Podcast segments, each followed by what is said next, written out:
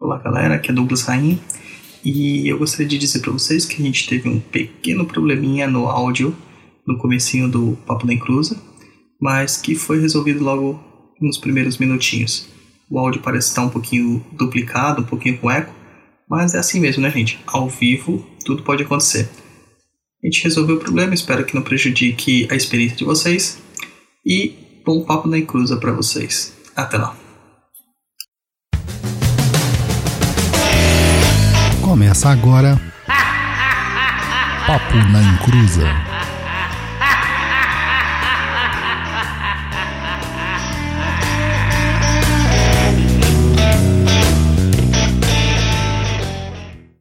Começou! Aqui é Douglas Rainho e quem não pode com mandinga não carrega patuá. Olá, aqui é o Roy e como diria o Gollum, meu precioso. Oi, gente, aqui é a Luciana. E meu amuleto de sorte é a ferradura, porque se me encher o saco eu taco na cabeça. Olá pessoal, aqui é o Luiz Guenca. E vai Corinthians. É, fez Então, falta, né? pessoal, Fez falta. O tema do programa de hoje é patuar, amuletos e talismãs. Hoje a gente vai bater aquele papo bacana sobre esse tema. Coloque, manda suas perguntas e pau na máquina. Vai, Luiz.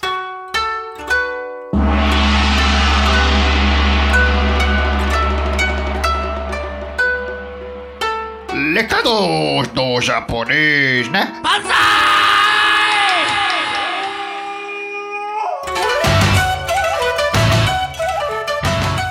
É pessoal, tem um recadinho aqui pra vocês, é o seguinte. É, queria dizer que a gente aqui é humilde, queria pedir ajuda de vocês. Como que você pode estar ajudando o Papo na Encruza? Chamando seus amigos, seus familiares, o vizinho, o cachorro, o papagaio. Chama todo mundo aqui para curtir o nosso Papo na Encruza. É, compartilhando, curtindo, curtindo nossa página no Facebook, que é facebook.com.br Papo na Encruza.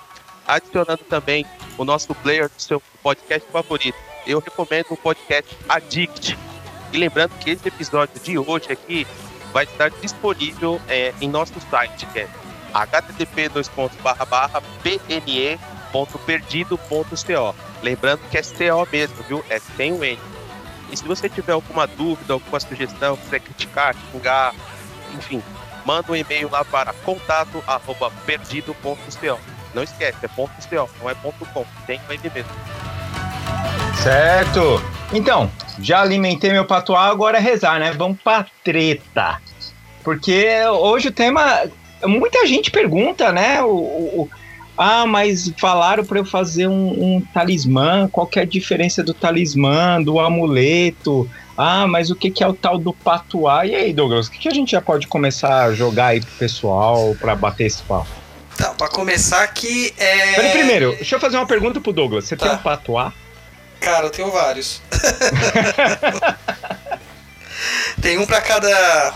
para cada necessidade. E, a- e é meio que assim mesmo, entendeu? O patuá, tanto o amuleto quanto o talismã e outros itens desse estilo, eles já estão envoltos em controvérsia desde a sua, do- da sua origem, né? Porque Uhum. a gente vai começar a conversar aqui daqui a pouquinho sobre as origens de cada um.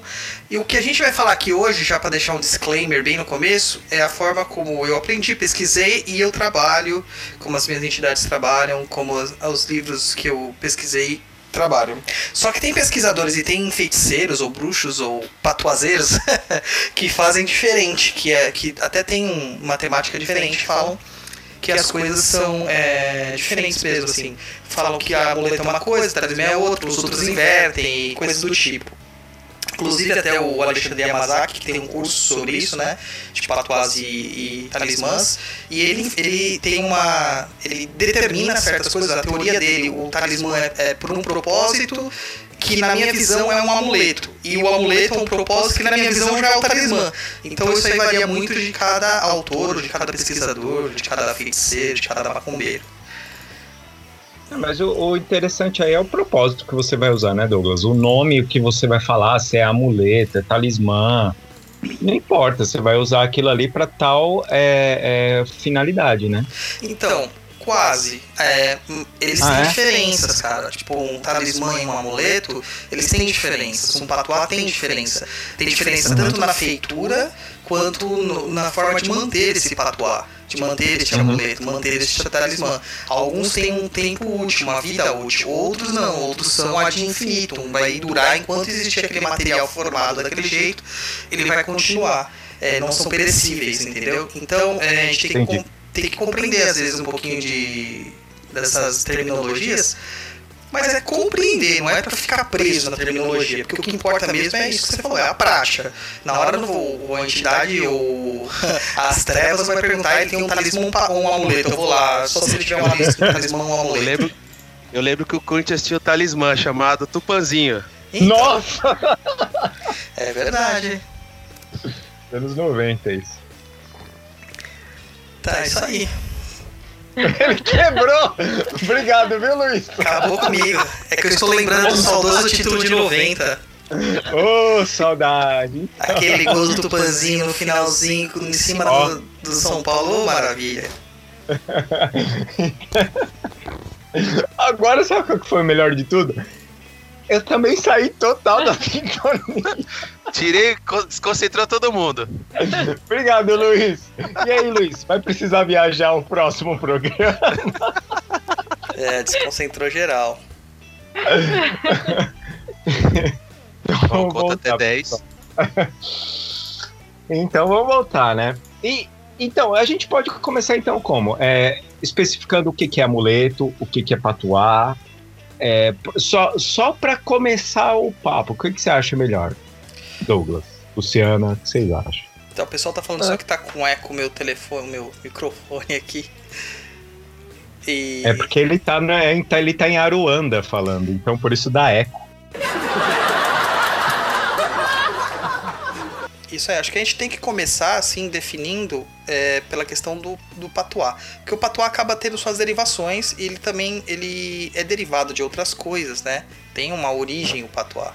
É, todo mundo que é da Umbanda acaba ouvindo, até quem não é da Umbanda, porque virou um ditado popular, né? Aquela, aqui- aquela minha frase que eu comecei. Quem não pode com mandinga não carrega patuá. Inclusive, agora eu vou explicar isso carregado do meu crachazinho de corregedor da Umbanda, de pai de santo, de pesquisador, de acadêmico, de bruxo, feiticeiro e, para quem duvida, eu sou é, ordenado na Umbanda, né? Não vamos usar esse termo. Então, galera, não falo bobagem, não fico falando rocks por aí. Quer dizer, bobagem eu falo, né? Mas não fico inventando coisinha pra aparecer. Tá? Então, recadinho pra alguns podcasters por aí. Mas vamos lá. Ah, quem não pode com mandinga não carrega patuá. Mandinga, na verdade, era a forma como alguns dos escravos que foram trazidos pro Brasil eram chamados, que era o povo que a gente conhece como malês. Né, que tem até revolta malê e tal, que é uma, uma cena importante da nossa história. E muitos deles chamavam, eram chamados de mandingas, que eram é, escravos, né, aqui no Brasil, mas que tinham uma função um pouco diferente. Muitos deles conseguiam funções de capitão do mato ou de governantes, é, gov- gover- não seriam governantes, mas seriam gerentes das fazendas, das plantações, dos engenhos. Porque eles eram um pouquinho diferenciados dos demais africanos, porque eles eram muçulmanos. E por serem muçulmanos, muitos tinham que saber ler. Porque é uma das obrigações do povo muçulmano é saber ler, para poder ler os textos sagrados. É. E eles tinham as suas divergências, até questões não só tribais, mas religiosas com os demais escravos também. Então para eles não era é, problema algum é, dedurar os outros, né, ou colocar eles para trabalhar. Então eles eram chamados muitos de mandingas, esses caras, que seriam os malês. E eles tinham por costume carregar no peito é, um saquinho de couro e dentro desse saquinho algumas palavras riscadas que eram ah, trazidas do Alcorão. E quem conhece o Alcorão sabe que a origem do Alcorão ele tem que ser escrito em árabe. Lógico que os malês também sabiam árabe e faziam isso, né? Eles sabiam a leitura. E a letra árabe é, parece muito um sigilo, parece, ela é pintada, ela é desenhada, ela é muito bonita, né? Então eles carregavam esses pequenos textos dentro desses patuás, desses saquinhos, né? Eles chamavam de patuás. E eles acabavam usando isso aí como proteção. Então, é, sempre falar assim, se você não pode com mandinga, ou se você não pode com aquela pessoa, nem carrega o patuá. Porque se você fingir que tem um patuá Porque o que aconteceu, muitos negros, para escapar da- das fazendas, dos engenhos, usavam o patuá e se faziam passar por mandingas, que tinham uma liberdade, um trânsito maior, né? Pra ir pra cidade, pra... porque eles sempre voltavam. E eles usavam o patuazinho para disfarçar. Isso aí, o que, que aconteceu? O- se o Malê pegasse um cara desse usando, ele ia falar pra cara assim, o seguinte, lê pra mim o que tá dentro do seu patuá. E a maior parte dos escravos naquela época não sabiam ler. Só os malês. Então, se você não pode ser o mandinga, né? Que é a origem, então você não tinha que carregar o patuá no pescoço, que você ia dar ruim, né? Ia dar ruim. Ia se lascar, né? É. É, tá vendo? Tem toda uma história aí por trás. Tem. Não é só uma frase assim que todo mundo fala e não faz ideia do que, do que seja. Não, e tem, cara, tem paper acadêmico sobre isso. Então, se você tem dúvidas sobre o que eu estou falando, só digitar no Google Acadêmico, na Cielo ou em outro órgão, né, que, que tenha papers indexados e você vai encontrar lá falando sobre isso. Então, não é um otário que tá falando que tem oferenda na esquina para dar para os outros comer, mas sim uma pessoa que estudou sobre. Você é muito Carteirada! agressivo hoje. Carteirada! Tô sentindo você muito agressivo. O que acontece? Beijo, Abreu. Carteirada pra você. Nossa, tá dando até recado hoje. Né, que o Abreu ele fala que eu tenho que dar carteirada.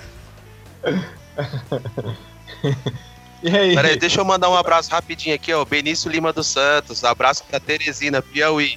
Começamos lá Aê. embaixo de Santa Catarina, agora Piauí lá em cima, hein? Brasil de norte a sul. Tá pegando o Brasil todo. que sal mundo! Isso aí. Entenderam? Então, sim. Obrigado. E, e- e o que... e o que mais a gente pode falar, Douglas? A gente também pode falar de, das Mojo Bags. Então, o, o que, que o patuá acabou se tornando, né? No Brasil, Hum. a gente pegou e criou um quadradinho de tecido ou de couro mesmo, um pequeno saquinho que a gente coloca uns elementos lá dentro, amarrou no cordão, que é exatamente como o patuá era, e Aham. usa esse saquinho aí, só que consagrado na força de orixás e santos. E, assim, paralelamente, nós temos também um elemento parecido dentro do Voodoo e do Voodoo, que é o Mojo Bag. O, o Mojo Bag, ele é um, também um saquinho, que dentro desse saquinho você coloca vários tipos de elementos e que também tem um propósito, né? A diferença é assim, o patuá ele não tem um formato ideal, formato ideal não, clássico, vamos dizer. É um, geralmente é um, um tecido mesmo assim cru, né, que era o que tinha na mão, ou um pouquinho de couro, que era o que tinha à mão, e tinham os, o- o- os elementos lá dentro que não seguiam uma fórmula especificamente. Já o Mojo Bag, como todo Hoodoo, né, é, ele segue muito uma, uma tradição.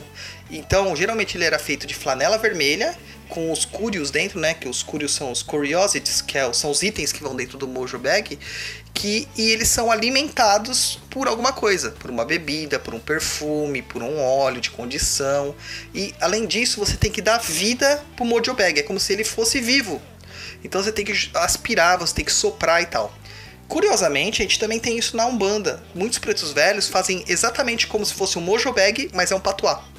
Entendeu? Então a gente Ah. começa a encontrar a similaridade das práticas. E se a gente começar a pensar bem, olha, isso aí veio lá do pessoal malê, do pessoal muçulmano, mas os demais escravos que tinham é, contato com isso criaram suas próprias ritualísticas mágicas. Só que, poxa, Uhum. isso legal, aqui no Brasil, eles tinham contato. Mas esse povo lá da, da- do, do Caribe, o povo lá da, de Nova Orleans, eles não tinham esse mesmo contato com os malês como a gente tinha aqui.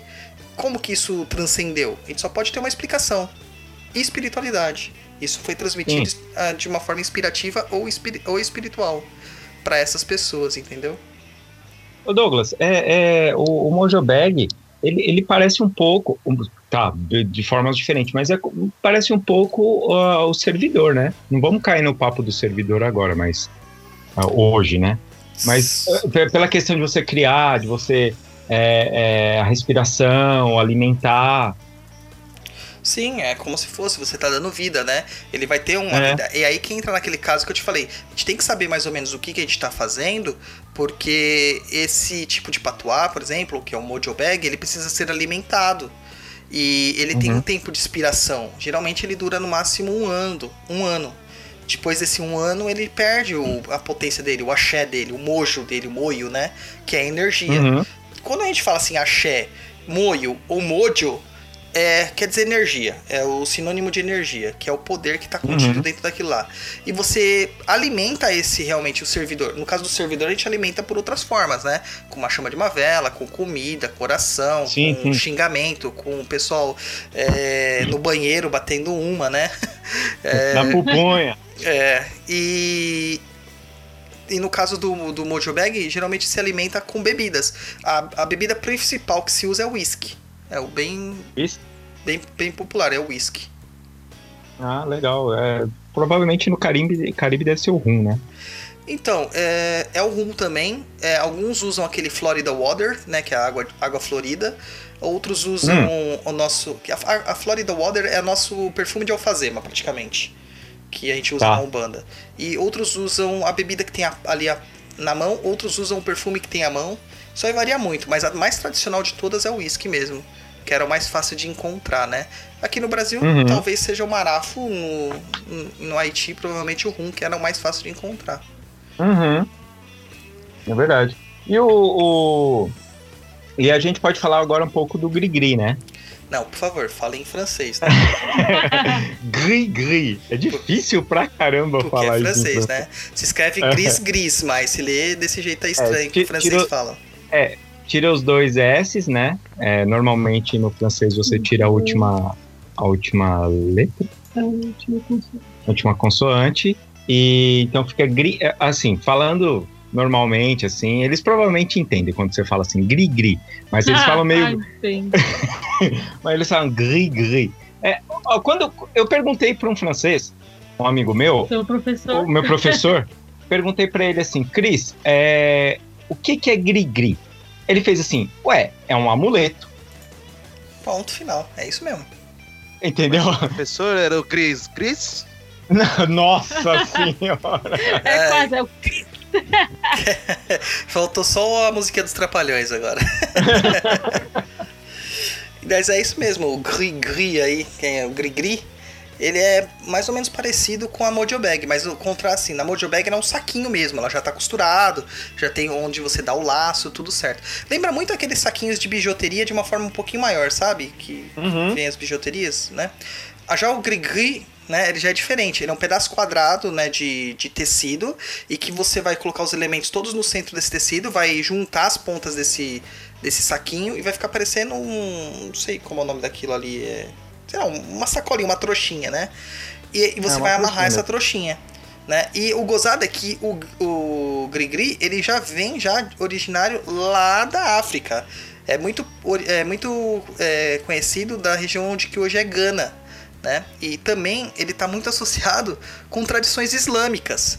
Olha só que, que coisa curiosa. Exatamente como é o patuá dos malês.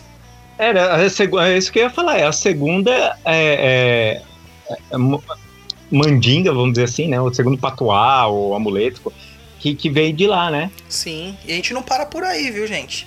Tem muito mais coisas, principalmente os Tem. talismãs mesmo, que vêm de origem árabe ou muçulmana. Deixa Entendeu? eu só contar uma coisa, um fato que a gente viu. Ah, lá, lá na França, ah, aqueles jornais que dá no metrô, sabe? Sim. É, tem aqueles, aqueles anúncios de marrabu, que eles falam, né? Que é os marabôs, Sim, que é o marrabu, que é o. Marrabu quer dizer feiticeiro, né? sim. É, e, e lá fala, lá tá lá, marrabu, fulano de tal, médium. É, gri-gri, não sei o que lá, então tudo que eles vendem. E eu conheci a palavra de uma música e de, lendo um jornal lá, pegando um jornal e vendo que ele- eles fazem os gri-gri, que ele- eles fazem os gri-gri também pro pessoal que compra, né? É, muito legal isso, né, cara? Porque você vê que a cultura, ela- a França por si só, ela recebeu muito imigrante, né? E É, tem bastante. principalmente da África, então fica bem legal Uhum. essa, essa, essa mistura, né? E tem muita palavra aqui no Brasil que a gente também tem muita influência francesa que a gente desconhece. Uhum. Isso é o legal de, de, de perceber, E- né? Não, e e foi quando eu conversei com você uma vez que eu falei lá do marrabu, Sim. que quando você vê é o marabô, né? É o que o pessoal todo mundo conhece do Exu marabô. Né? Mas aí já é outro, outro tema, mas É é, o, outro é tema. o mesmo marabô. Mas lembrando que o marabô original, pra você confirmar se era um marabô mesmo, ele tinha que falar em Francês. francês. Eu não vi nenhum marabô falando em francês ainda em terreiro aqui. Pelo menos não nas Neombanda, né? Uma pergunta. Pergunta não. vamos, vamos voltar ao tema, que senão o Luiz vai falar do Tupanzinho de novo. e, e os amuletos e os talismãs, Douglas? Acho que, O tem a uma perguntinha pode- aí, ó, do, do Luiz, que tá Tem? com áudio Opa. baixo, pra variar. Na Ô, verdade, é, pediram pra falar sobre patuá do povo cigano. Cara, então. Eu vou entrar numa polêmica. Daqui a pouco eu recebo uma mensagem da professora aqui. Não existe. É, sabe, é, patuá de povo cigano, não existe patuá de povo africano. O que existe é patuá. Ponto. Patuá é, originário islâmico. É, é, é a mesma coisa que falar de reiki. Reiki Usui, reiki africano, reiki Sim. xamânico. Cara, existe reiki. Mas aí é outro tema. Mas aí, por exemplo, essas variações não seriam adaptações que cada região de repente ia colocando? Então, porque os elementos que você coloca dentro desses, desses saquinhos, eles são muito característicos, não só da região, mas da intenção que você quer causar. A Luciana, ela melhor do que eu, ela tá aí, ela conhece muito, muito de povo cigano. Então ela pode falar, geralmente o povo cigano, eles trabalham muito mais com alimentos, né? Que é o que eles tinham à Sim. mão. Sim, muito mais, muito mais. E, a, e os amuletos, de, é mais amuleto com eles, né? A ferradura, é, outros objetos. é. Então eu também Pedras. concordo com o Douglas. Não existe isso de falar ah, do povo cigano, não. É uma adaptação deles para a realidade deles. E, e outras coisas, né? Sei lá. É, eu acho que é muito mais fácil você disfarçar num objeto, tipo um talismã, né? Um amuleto, Sim. do que você carregar um saquinho. E as- eles- o que a gente tem, e nem sei se é cigano, eu acho que já é mais uma invenção New Age, são os potes de fortuna, que acabam tendo vários cereais, grãos e tal, que tem uma magia envolvida, mas eu nem sei se isso é- tem origem cigana. É, Eu ouvi dizer que era. Algumas pessoas dizem que sim, mas eu acho que é tudo muito. Uma bruxaria. Pra mim parece mais É, um mais negócio de uma bruxa- bruxaria, bruxaria, assim. tradicional mesmo, aquela É. de. do. Que, que o pessoal pegava mesmo, colocava até, na. Até mesmo que se você for parar pra pensar, você associar o grão, a fortuna, isso tudo vem de muito tempo, né? Porque era, era, era uma, uma moeda de troca, né? Você É. ter determinadas especiarias na, na sua casa, tudo. Então você colocar um cravo em determinadas épocas, você ter um cravo era uma coisa de gente milionária. Então, acho que. Eu acho que já vem de muito antes, é que fica popular por causa dos ciganos e talvez o cigano não banda, né? Nem sei como povo mesmo. As coisas que eu já estudei de tradição, lendo de um de um povo cigano que, que eu tenho algumas informações, eles não colocaram isso como uma tradição deles. Na verdade, eu nem vi eles falarem sobre isso, mas cada clã também tem as suas, as suas maneiras de agir, então também não dá para generalizar, mas eu acho que tá mais ligado mesmo à religiosidade do que uma cultura, assim. Eu não sei. Eu, pelo menos, nunca nunca vi e nunca conheci nenhum cigano para me é, que me confirmasse isso. E tem a questão também que o cigano, por viver é, andando, né, numa questão nômade, ele teve contato com muita gente, com muita tradição É. mágica, com muitos povos. Então, Tá tranquilão ele Oriente aprender, né? Médio já. Oriente Médio eles iam encontrar coisas lá maravilhosas, né? Então, Com certeza. Então, assim, não tem como um a gente patuá do povo cigano, eu não acredito que a gente possa é, colocar isso aí como, como fato, entendeu? Vamos lá? Vamos lá. Respondida a sua pergunta, Saraiva Viana Campos. Então vamos lá. Nossa, mano. Deixa eu mandar um abraço aqui pro Zé, Zé Antônio Rodrigues, meu pai. Meu pai ele vai ficar bravo. Meu pai de santo. Ele não gosta de ser chamado de pai de santo, é o babá. Tá ouvindo, tá vindo a gente aí também. então, um abraço, pai Zé. É, um abraço, seja bem-vindo. É, Então, aí tem essas questões assim muito de, de tradição tal, é, que a gente acaba adaptando no Brasil tal. É muito comum a gente ver o, o, o preto velho trabalhando com patuá, não tanto o caboclo, mas não quer dizer que o caboclo não faça. O caboclo faz também. É, porque não é uma tradição cultural da, do preto velho só, é da Umbanda. E todos os espíritos que trabalham na Umbanda, eles podem trabalhar com as ferramentas que tem lá. Assim como aqueles que não são umbandistas também podem trabalhar dentro das suas próprias tradições, como é o caso do Hoodoo, do Powwow, né, que é o Hexmeisters, Hexcraft, como o caso das bruxarias tradicionais, a própria Wicca tem os seus pupurris lá que eles fazem bastante, entre coisa, outras coisas mais. Ah, legal, cara. Então, é, é, é bem isso que você falou, né? São. É, na, na Umbanda usa-se de um jeito, na outra usa do outro, mas é, é que nem eu falei lá no início, é, de, depende da sua intenção. Aquilo ali funciona com a sua intenção, com a sua. É, você ativar aquilo, né, Douglas? Sim. Basicamente com a sua energia. Isso. É. Não, sua energia eu não sei, não, né? mas você, você, põe a sua energia sim. Você, tem, que, que, colocar, né? Você vai é. usar a energia dos, dos elementos. Lembrando que todo tipo de magia ele é uma forma de concentrar a sua própria capacidade de realização.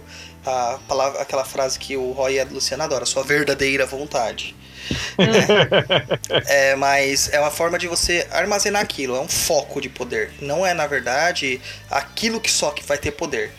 Então você vai, claro, utilizar do, da energia que tem aquele alimento, vai utilizar da energia que tem aquela semente, aquela pedra, e entre outras coisas, vai. Mas você vai ativar aquilo, ativar aquela erva. Não é só colocando lá dentro que vai funcionar. Não, você precisa rezar, você precisa conjurar ou alimentar. Que é o que a gente é. fala. E no Brasil nós fazemos como o patuá? Rezando. O pessoal reza o patuá para te entregar. Então aquele patuazinho que vem da Bahia, ele não serve para você, ele não tem poder nenhum. Porque ele não foi feito para a pessoa. O patuá, o grigri, o mojobeg, ele é pessoal e intransferível. Ele é feito para uma pessoa. E geralmente esses objetos não podem nem ser mostrados para outras pessoas. E muito menos outras pessoas podem tocar. E geralmente alguém vai para Bahia traz pra gente um patuazinho de Oxóssi, de Xangô, de algum de presente. Só que o cara já tocou, o cara que fez já tocou, o cara que fez nem sabe quem eu sou. E muitos desses patuás também vão links pessoais, ou seja, é, pedaços da pessoa realmente. Um cabelo, uma unha, saliva, sangue, sêmen, entre outras coisas mais que vão lá dentro do, do patuazinho para ele fazer o link mesmo, a ligação daquele patuá com aquela pessoa, daquele grigri ou mojobag com aquela pessoa. E serve só para ele. Então, basicamente, deixa eu entender. Você coloca a sua energia e os elementos ali são para potencializar a energia, seja ela positiva ou negativa. Exato. Inclusive, a gente pode usar os dois para amaldiçoar é, em, no Rudu se usa a palavra cruzar, em inglês né, cross, que é diferente da, do cruzar da Umbanda. Cruzar na Umbanda é abençoar. Cruzar no Rudu e no Voodoo é amaldiçoar. Entendeu? Então tem essas diferenças. Então quando estiver lendo a literatura, tem que saber o que, que está lendo, qual a origem. para não, né, Pra não misturar as coisas, é, né? entender errado. Se fala assim, ah, trouxe para você um patuá cruzado. O cara fala, pelo amor de sangue de Jesus tem poder. Porque você tá me amaldiçoando. Não, é cruzado na Umbanda, nas religiões afro-brasileiras, é abençoado. Então, e agora se o cara vem lá do, do Haiti e fala assim, ó, trouxe esse mojobag cruzado para você. Aí você já nem pega. Ou urina em cima, né?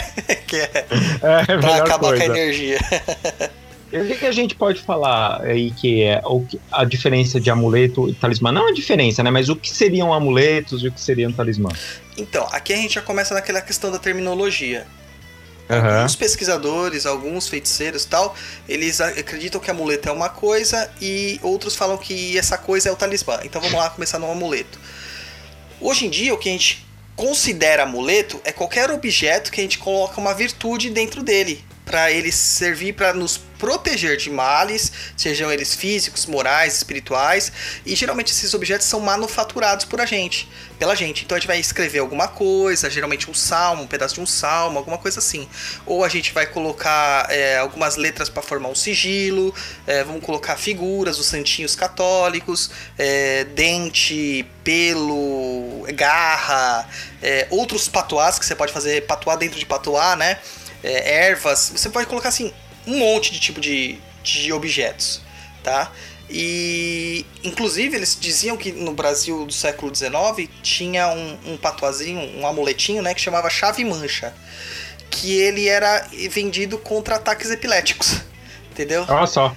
É, em alguns lugares da Europa é, eram vendidos sinos específicos que era para espantar bruxas. Tá vendo? São coisas feitas. Né? É, um galho de alecrim é, rezado ele serviria para se livrar de feitiço. Tinha cordas de enforcados que ele prevenia desgraças. Tal, tal, tal, tal, tal. Quem cita essas coisas é o Iba Mendes, que é um etimologista, ele estuda a origem das palavras. E ele cita, depois eu vou deixar até o, o link para pro, pro post dele lá pro, pro página dele, ele cita a origem da palavra do amuleto. Então você percebe que é uma coisa manufaturada. Então, por exemplo, eu pego um dente de um cachorro, que é tido como um, um, um amuleto de proteção. O dente do cachorro por si só não tem poder nenhum. A partir do momento que eu rezo ele, coloco ele no cordão e coloco no meu pescoço, ele já tem o um poder. Ele já serve para me proteger. Uhum. Tem a figa, né? Que é o dedo cruz, o dedo com para afastar o mal, a figa. Tem o Agnus Dei, Pé de que- coelho. o, o pé de coelho também seria o caso de um talismã. Ferradura. Também. Também. Porque é é feita pelo homem, entendeu? O pé de coelho por si só, ele tá lá no coelho. Ele não deu sorte pro coelho, né? Porque mataram o coelho e tiraram o pé. Ela foi Então- assassinado. É, vai dar sorte pra quem é o possuidor. Por quê? Porque foi uma caça. É símbolo da fartura, entendeu? E os pés do, de coelho são pés rápidos, que levam ao longe. Então acredita-se que quem possui o pé de coelho vai pular longe do mal. Entendeu? Assim como aquele olho grego, aquela palma de Fátima, né? O, a rança, que é aquela mãozinha, né? É, toda Uhum. pintada. Que também é islâmica. Mais uma coincidência. Também. Entendeu? Então todas essas coisas que são meio que manufaturadas pelo ser humano, que são criadas pelo ser humano, eles acabam sendo também considerados amuletos. Porém, existem pessoas que falam que os amuletos são simplesmente é, objetos encontrados, né? Que a gente entra na, naquela, naquela confusão. Encontrados e que têm o, o poder pessoal. Por exemplo, trevo de quatro folhas. O trevo de quatro Uhum. folhas seria um amuleto. Entendeu? É Indo nessa linha, aí temos uma pergunta. Manda aí. Manda aí. O Almir Macário pergunta: Uma guia das sete linhas indicada por uma entidade é uma proteção ou amuleto? O que acham? Uma guia das sete linhas é. Então. Eu acredito que ele seja mais um. um talismã, cara. É um talismã. Eu também. Eu também. Eu também. Eu acredito nisso, porque é, ele existe as propriedades mágicas ali também, né, Gal? Sim, sim. Existe, então Então, eu acho que eu acredito que seja mais um talismã mesmo. Porque. é- é meio que tem a questão toda religiosa em cima também, né? É, é Uhum. um objeto muito pessoal, é, foi ensinado a ser confeccionado. Eu posso ensinar isso e, e reproduzir isso para outras pessoas. Então acaba que sim, acho que sim. Entendeu? É, o, o- o talismã, a, a cruz, a cruz cristã, seria um talismã, né? Sim, seria um talismã.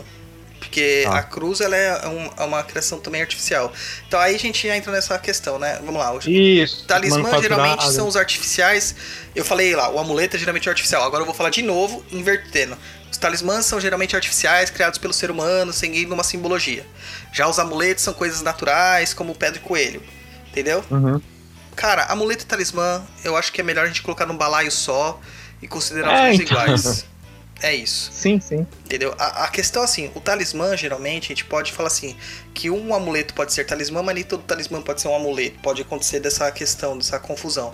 Porque, é, por exemplo, os anéis goéticos, né? Os selos goéticos, Uhum. os selos planetários dos demônios da Goécia, eles são criados, eles são é, feitos num metal específico, numa janela astrológica específica, com feitiços específicos, com propósito específico, para uma entidade específica, com ícones e símbolos específicos.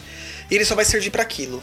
Ponto final. Não é para me proteger, não é para me guardar, ele vai servir para uma finalidade, né? Certo. Então é uma coisa muito muito artificial. Você pega um anel goético, o que ele tem de natural ali? Tudo já foi alterado, tudo Uhum. né? Inclusive tem um livrinho aí pequenininho, eu não sei se tem em português, mas em inglês ele chama The Black Pullet, que é frango negro, né? Frango preto. Que é um livrinho pequenininho, conta uma historinha de um cara lá na, na- nas pirâmides do Egito, um francês para variar, que sofre um ataque. É, é- ele é adotado por um sábio que mora dentro de uma pirâmide que ensina todos os segredos do mundo e da magia talismânica para eles. E esse livro é o básico do básico do básico para quem trabalha com talismãs dentro do Voodoo. Entendeu? Só que é um livro tão bobinho, tão ridículo, que o cara vai passando pelos símbolos planetários, pelos anéis de Goécia, e a pessoa vai entendendo para que aquilo serve, pega aqueles desenhos, reproduz dentro da magia do Voodoo e pau na máquina, tá ligado? Aham. Funciona. Começa a trabalhar com isso. Isso, e funciona. Ou Olha seja, só. o cara tá trabalhando com os demonhão e nem sabe. Com ou para, né? É, também, né? É com e para. E, tipo, um- uma coisa que até relacionada aos demônios mesmo é o selo de Salomão, que a gente é tido como um símbolo de proteção. É, contra, o, contra entidades maléficas e que significa, né? Tanto acima quanto abaixo, união do céu e da terra e tal, tal, tal. E ele é um talismã também. Ele é usado como um, um talismã de- é, carregado de simbologia mágica. Então, tem mais alguma pergunta aí, Luiz? Luiz caiu? O Luiz caiu? Não, Caiu. não, não, tô aqui, tô aqui. Não. Não, japonês. Quem vai cair é o São Paulo. É você não. É, não temos perguntas aqui no chat, mas tem as perguntas que foram feitas antecipadamente. Vai Tem- fazer tem- agora? Tem uma pergunta no, no YouTube, sim, cara. Perguntar Peraí, como desfazer ver uma magia que foi feita em um amuleto patuá. Então, no patuá, praticamente se outra pessoa tocar no patuá, desfaz a magia, né? É. E se passar mais de um ano também. Apesar que eu conheço um patuá que está funcionando há 33 anos, cara. Caramba, como É, assim? então, funciona, cara. É da minha mãe, na verdade. Tá com ela. e a finalidade para que ele foi feito funciona até hoje. A gente tem comprovações disso, entendeu? E Caramba. curiosamente ele é feito com chocolate branco. E, a e fica na carteira e a carteira dela nunca encheu de formiga. Olha Nossa. Muito curioso, né? Curioso mesmo. E esse, inclusive, foi feito por um herê. Olha um só. herê.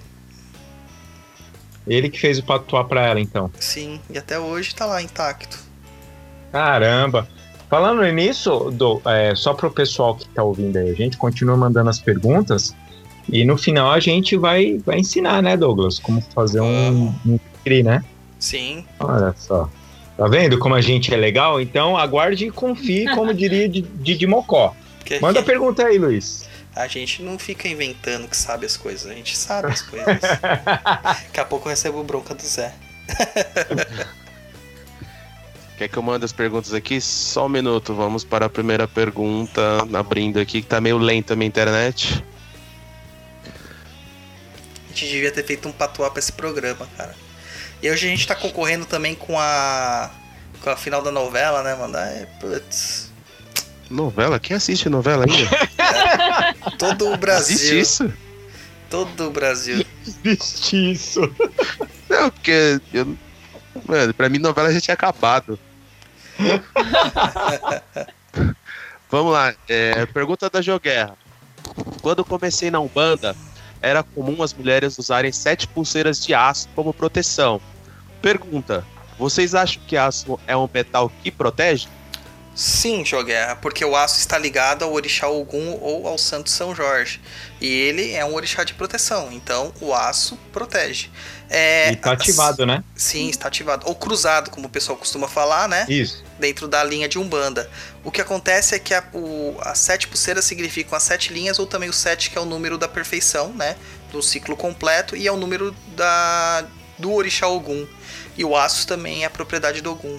E isso é uma questão muito legal para você trabalhar com patuás, com amuletos e, e talismãs, grigri, mojobags.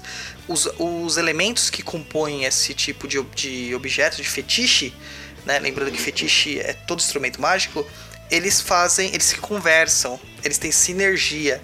Um, ele tem é, ressignificado no próximo. Então, o aço serve para proteção, está ligado a um orixá de proteção. Sete é do orixá. Então, é uma coisa reforçando a outra, dinamizando o processo, empoderando aquele processo, entendeu? Então, o aço é um metal que protege, sim. Legal, obrigado, Jô. Entendi. A Jo tá sempre Voltando com a gente, pro- né? Tá. Tá. O Jô tá sempre Fiel. com a gente. Voltando aqui, o, o Almir Machado, Macário, desculpe, é, fez a pergunta sobre a guia das sete linhas lá, ele fez um complemento. Ele informa que ela foi trabalhada pela entidade e que ele já está na quinta, é, Quinta guia, guia, né? e que todas até agora estouraram. Cara, agradece a Deus. Fala aí, Luciana. Agradece a Deus que pegou na guia. Ainda bem, cara. Muito melhor que pegue nela do que.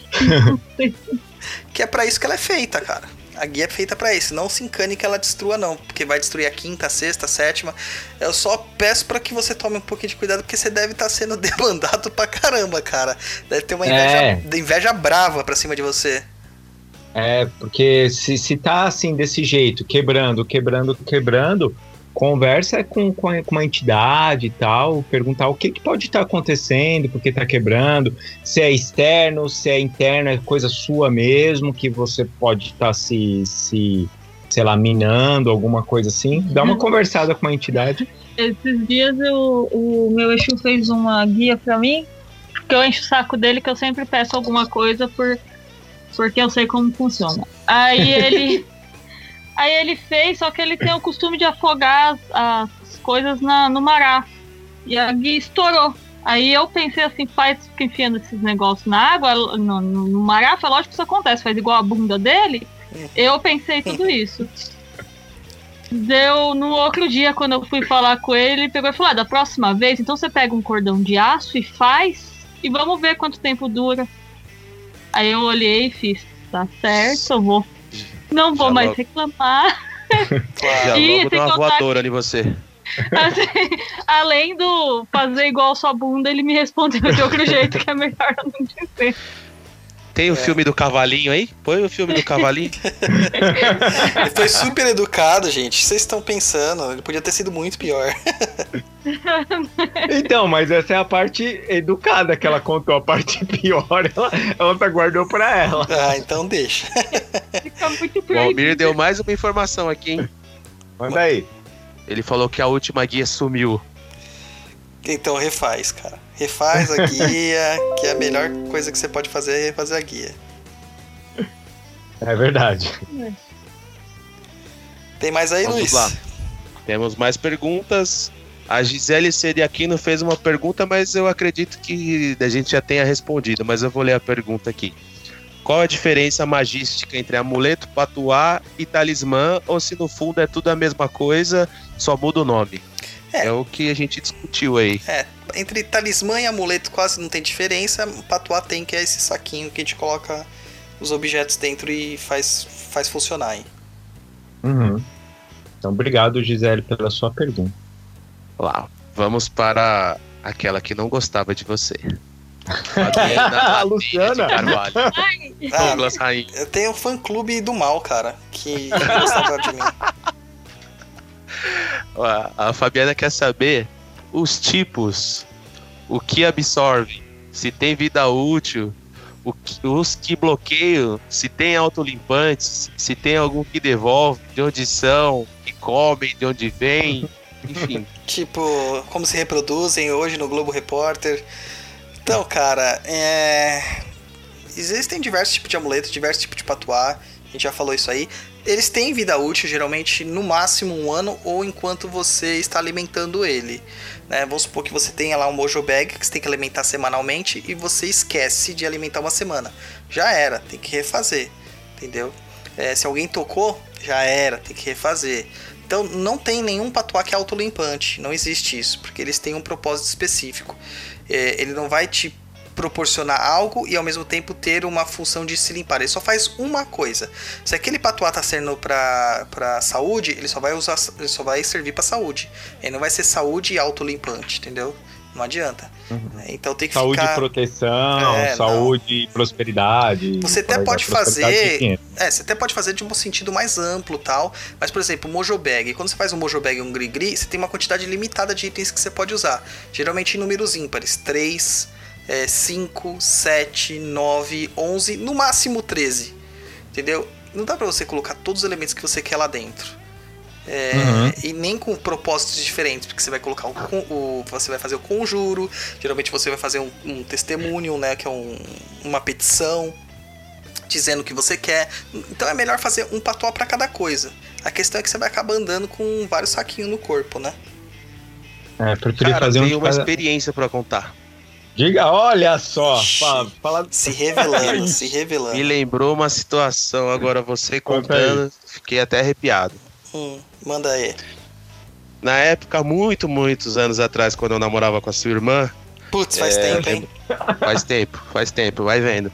Eu lembro que eu fui dirigir o carro da sua irmã, logo que ela tinha comprado, e tinha uma guia pendurada no retrovisor. E Puta, com o movimento, a, guia disso. caiu. Aham. Eu, no, no ímpeto, fui lá e peguei a guia e coloquei. Rapaz, sua irmã ficou brava. Sim. Não pode pegar! Deu um É. grito comigo, mas tava caindo! Não pode encostar! Tem que fazer outra agora! Exatamente. Brigou, brigou feio, viu? E eu não sabia nem o motivo. Fiquei sabendo agora. tantos- A verdade sempre aparece. Eu já pensou ele fala assim, o Douglas? Foi aí que eu terminei com a sua irmã. o, o pior, né? Foi aí que ela terminou comigo. É comigo. Não, não foi por causa disso que terminou o namoro, não, mas Não, ok. dessa situação. Mas é isso, não tem como tocar, cara. Não pode tocar. Ah, lembra do filme do, do Cidade de Deus? É, tem um caso desse da guia, quando, né? quando fala pro, pro Zé Pequeno lá não fazer sexo com a. Usando a guia, não foi? Alguma coisa assim? Isso, o Exu fala que não pode usar guia pra furunfar. Isso, ele usa e quem tá morto é ele. É, depois as, as pivetes matam tudo ele, né? Verdade, É. isso mesmo. Até então o cara avacalhava geral, né? Mas agora. Então, mais perguntas? Temos uma pergunta da Mônica R. de Oliveira. Cada talismã foi desenhado por alguém, concorda? Podemos criar nossas próprias escrituras ou nossos próprios desenhos? Sim. A necessidade, a necessidade da entidade passar, como se consagra? Então, vamos lá. É, foram desenhados por alguém? Sim. A gente não sabe quem. Uhum. tal. Podemos criar nossas próprias escrituras, nossos próprios desenhos? Com certeza, a magia do caos tá aí pra provar isso pra gente. Tá aí pra isso, é. Um beijo, magia do caos. É, Hail Ares. E se a, gente, a entidade passar, geralmente o que acontece é o seguinte: nós somos muito estúpidos, ignorantes, entendeu? É- essa é a verdade. E a entidade tá mais free, né, na vida dela ali, tá mais tranquilona. É, já, já não precisa mais reencarnar, não tem que pagar boleto e tal. Então ela tem uma percepção diferente da vida do que a gente. E ela acaba passando pra gente o que aqui- aquilo que a gente necessita. Mas a todo momento ela diz pra gente, cara, você tem que aprender a fazer isso sozinho. O problema é, É. que nós temos muitos dependentes de entidade. E em contrapartida também temos aqueles que querem ficar totalmente independentes das entidades, se achando os próprios detentores do saber universal. E, gente, nem tanto ao céu, nem tanto ao mar, né? Tem que ter parcimonia aí. É verdade. E agora como se consagra? Rezando. É, A gente reza o objeto. Basicamente isso. Reza ativa, né? A ativação É, da. conjura, o nome que você quiser dar. Aí tem aquela questão de como você fará isso. Né? Tem cada objeto, cada, cada fórmula, cada, cada objetivo que você queira tem uma forma específica de fazer, né? É, mas tem mesmo assim. fala? Qual? Abracadabra? Não, não é mágica. Mas é. É, mágica ou magia. Não, tudo bem, é, entendi. Mas é assim, por isso que tem aquela fala que a sua a sua voz tem poder. Sim. Você vai rezar, conjurar, enfim. O que você vai fazer, a sua voz tem o poder de ativar aquilo. É, e no- na própria Bíblia começa, né? Que falando, e Deus disse, é, é, e Deus disse, faça-se a luz e a luz se fez. Deus disse. Então, todo o processo mágico começa aí, é, falando. Então, aquelas pessoas que fazem aquele tipo de consagração, conjuração pra dentro, né, rezando mentalmente, não é que não vai funcionar, mas se você colocar pra fora, tem um, um- impacto maior, tanto psicologicamente quanto magisticamente. Ô, Douglas, e também vamos. É, é o que eu acredito, tá? É, você falando pra dentro, eu acho que você precisa ter uma percepção muito boa já magística, você já precisa estar trabalhando essas energias há um tempo para conseguir é, é, fazer com que isso funcione dessa forma. Sim. Porque assim, é, normalmente a gente não. é, cara, precisa praticar muito. Então, assim, é, o falar, Mônica, quando a gente fala de consagrar, assim, é, o falar também, né? Você não precisa especificamente você, ah, então eu tenho que procurar um- uma palavra de, de prosperidade. não sei, de repente você tá tão concentrada naquele momento que você tá falando, ou, ou naquele momento que você tá produzindo o seu talismã, ou... e na hora que você começa a falar, você começa a soltar, é, aquilo ali já é uma, uma baita de uma consagração ou, uma, ou de uma ativação. Porque você tá o quê? Você tá conectado naquela situação, você tá é, é, meditando naquilo, né? Exatamente isso aí. É, o que o, o, os ocultistas falam, né? Que é a pequena morte, é, Aham. que é o momento do gozo, né? Que você fica. É, le petit, não sei o que lá que eles falam. Que é aquele momento entre o prazer e a não existência, né? São os limiares, é a encruzilhada Aham. e afins. Isso de uma forma simbólica, né? Que é na meditação você tá no vazio, né? No vácuo. Então você permite que aquilo se fixe no seu inconsciente. Uhum. Basicamente isso. Mais perguntas, Luiz?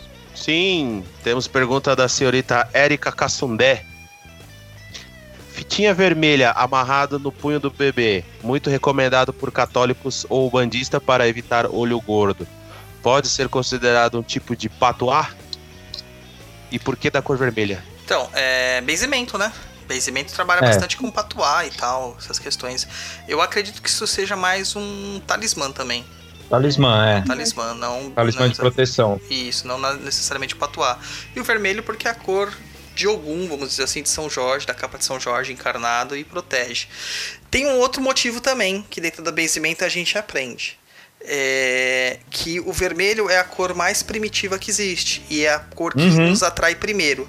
Então, a criança, quando tá com a fitinha vermelha, antes da, daquele ser com os olhos de seca pimenteira olhar pra criança, ele vai ser atraído pelo vermelho. Entendeu? E- Ah, esse é é o pimenteiro, é ótimo. é, a gente tem uns amigos que é assim, né, Luiz?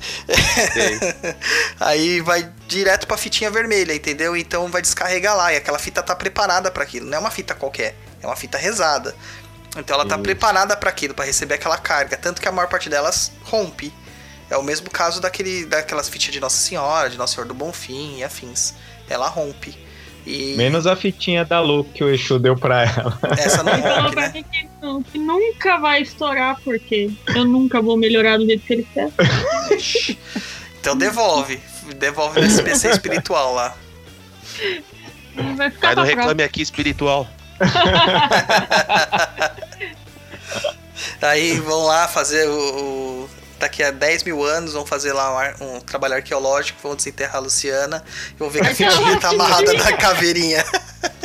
Tá ainda lá, cara. E o pior é que é engraçado, porque assim, pel- pelo material, eu É, material simples. já deveria ter arrebentado. Quando arrebenta essa merda, eu olho e falo, caraca, mano.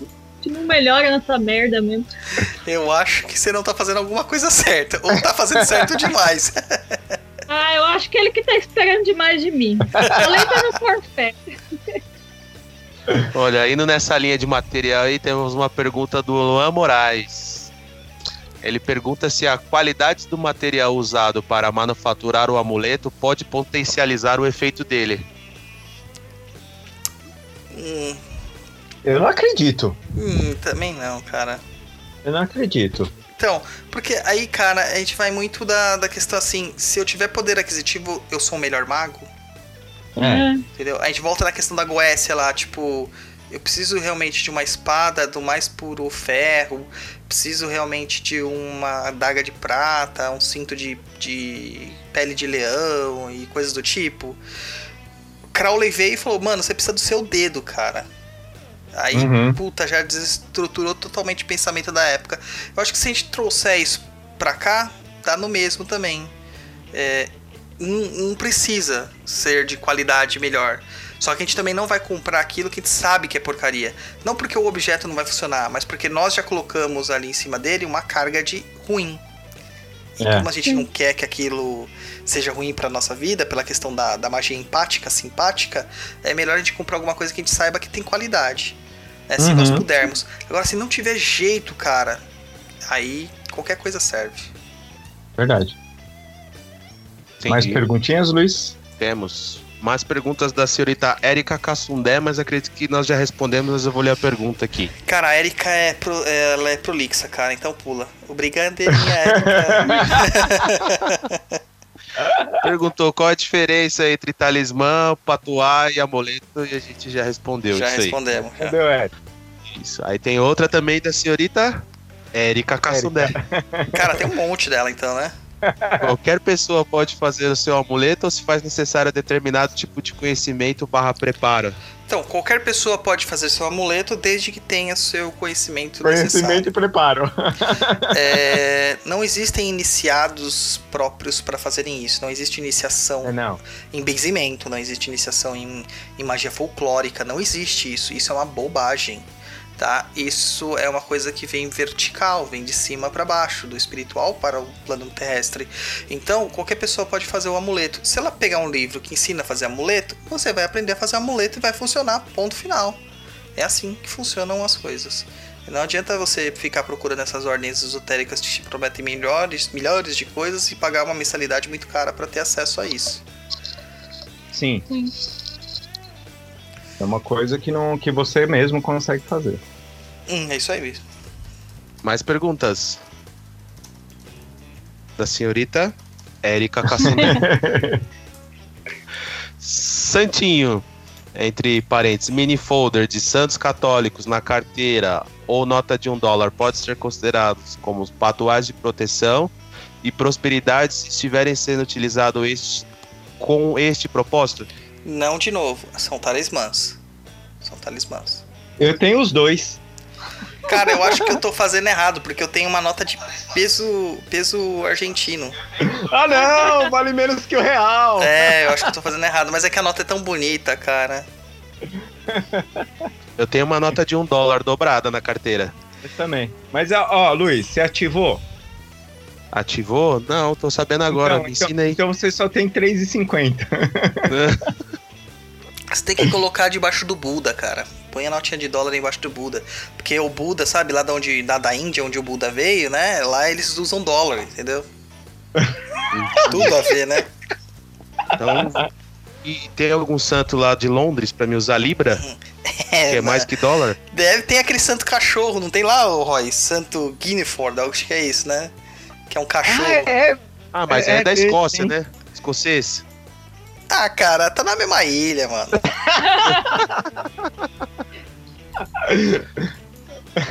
Eu acho que a gente não tem nenhum inglês ouvindo a gente, nem escocês. é tipo chamar corintiano de palmeirense, isso. É mais ou menos isso. É, Pode Mas- seguir com as perguntas? vamos lá. Pode. Vamos lá, Márcia Caldas. O poder das pedras, entre parênteses, cristais, quando colocado junto ao corpo, bolsa barra bolso, e hoje usa muito como enfeite em cordões. Tem realmente o efeito de proteção? Tem. Eles entram como amuletos. Aí no caso, por exemplo, a gente vai voltar nas épocas é, primitivas, é, que a gente vai ver que o povo usava muito aqueles turbantes com aqueles aqueles broches bonitos na, bem perto do terceiro olho, usavam pedras muito grandes na, no, no cardíaco. Inclusive os reis, né, os antigos reis, eles não usavam nada na cabeça, eles usavam na verdade no pescoço, né? E isso a gente Uhum. acaba tendo transferido em outras questões na Europa e principalmente na África. Você vê aqueles colares feitos com ossos, com é, madeiras santas, madeiras específicas, pedras, minérios e tal, e que eles têm relação com o cardíaco, que e também com o plexo solar, que é a questão da dominação. Então eles têm muito esses efeitos. As pedras, é, se nós formos é, ser criar assim, uma, uma condição de que tudo tem vida no planeta, porque dentro da magia nós acreditamos que tudo é animado, tudo tem movimento, então tudo é animado.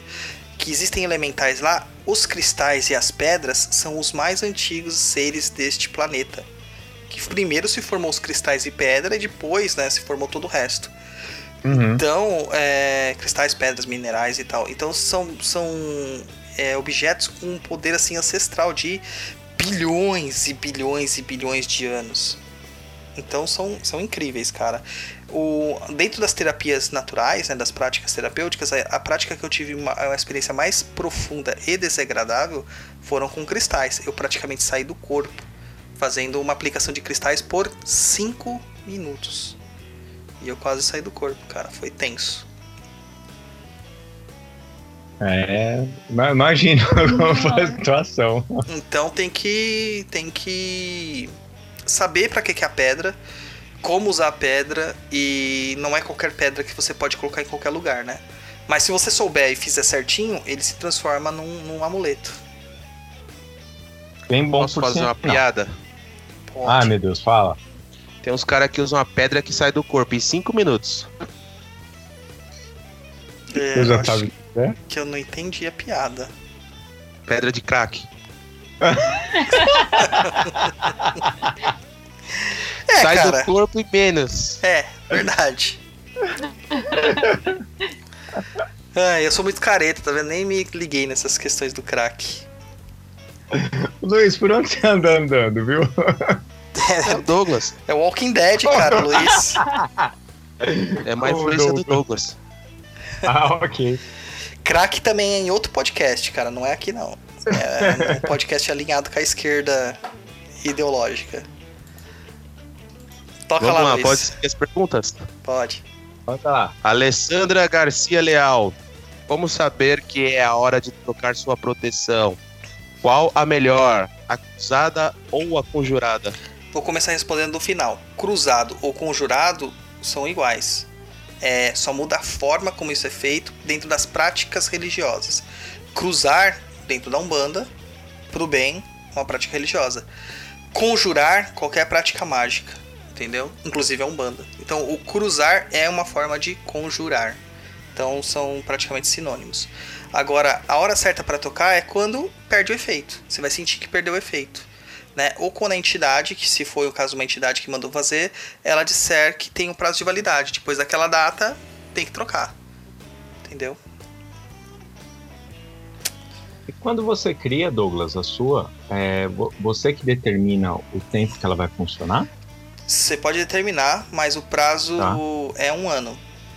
É um ano, Normalmente. normalmente. Mas vamos supor que você quer um caso específico. Que você sabe que vai acontecer em menos tempo. Você não vai ficar alimentando aquilo para sempre, né? Então Ah, você não, vai colocar lá que. Ou você vai colocar que vai durar, sei lá, seis meses, ou você vai parar de alimentar aquilo, entendeu? Mas geralmente depois Uhum. de um ano perde-se a validade. Claro Tá. que tem os patuás que a gente faz que tem mais representações emocionais do que magísticas, né? Tem, tipo, por Uhum. exemplo, patuás de confirmação. é, que as- tem alguns terreiros antigos que recebiam do guia-chefe um patuá de confirmação, que tem uns objetos específicos lá dentro. Aquilo vai acompanhar o médium, né, para pro resto da vida. Ele não vai ser realimentado, recruzado ou refeito. Porque às vezes até o médium que entregou aquilo lá pro outro médium, né, o sacerdote, o dirigente que entregou pro outro médium, ele já faleceu. Mas tem aquela Uhum. carga emocional daquele momento e tal, então vai ser um memento, uma lembrança daquele momento. Entendeu? Uhum. Daí vai ter a, Então. a- a função não mágica, mas emocional. Que é um tipo de Tá. magia de qualquer forma, né? Uhum. Mais perguntas, Luiz? Sim. Mais uma pergunta da Alessandra Garcia Leal. Se o patuá ou proteção é feito por uma pessoa que não tem fé, ainda assim ele funciona? Ou a crença é que aciona os seus poderes? Então, aí é uma questão mais dúbia. É meio complexo falar sobre isso. Assim, o patuá não é feito por uma pessoa que não tenha fé. Ele tem que ser feito por alguém que tenha fé. É, mas se ele for feito para dar para uma pessoa que não tem fé, ele vai funcionar de qualquer forma.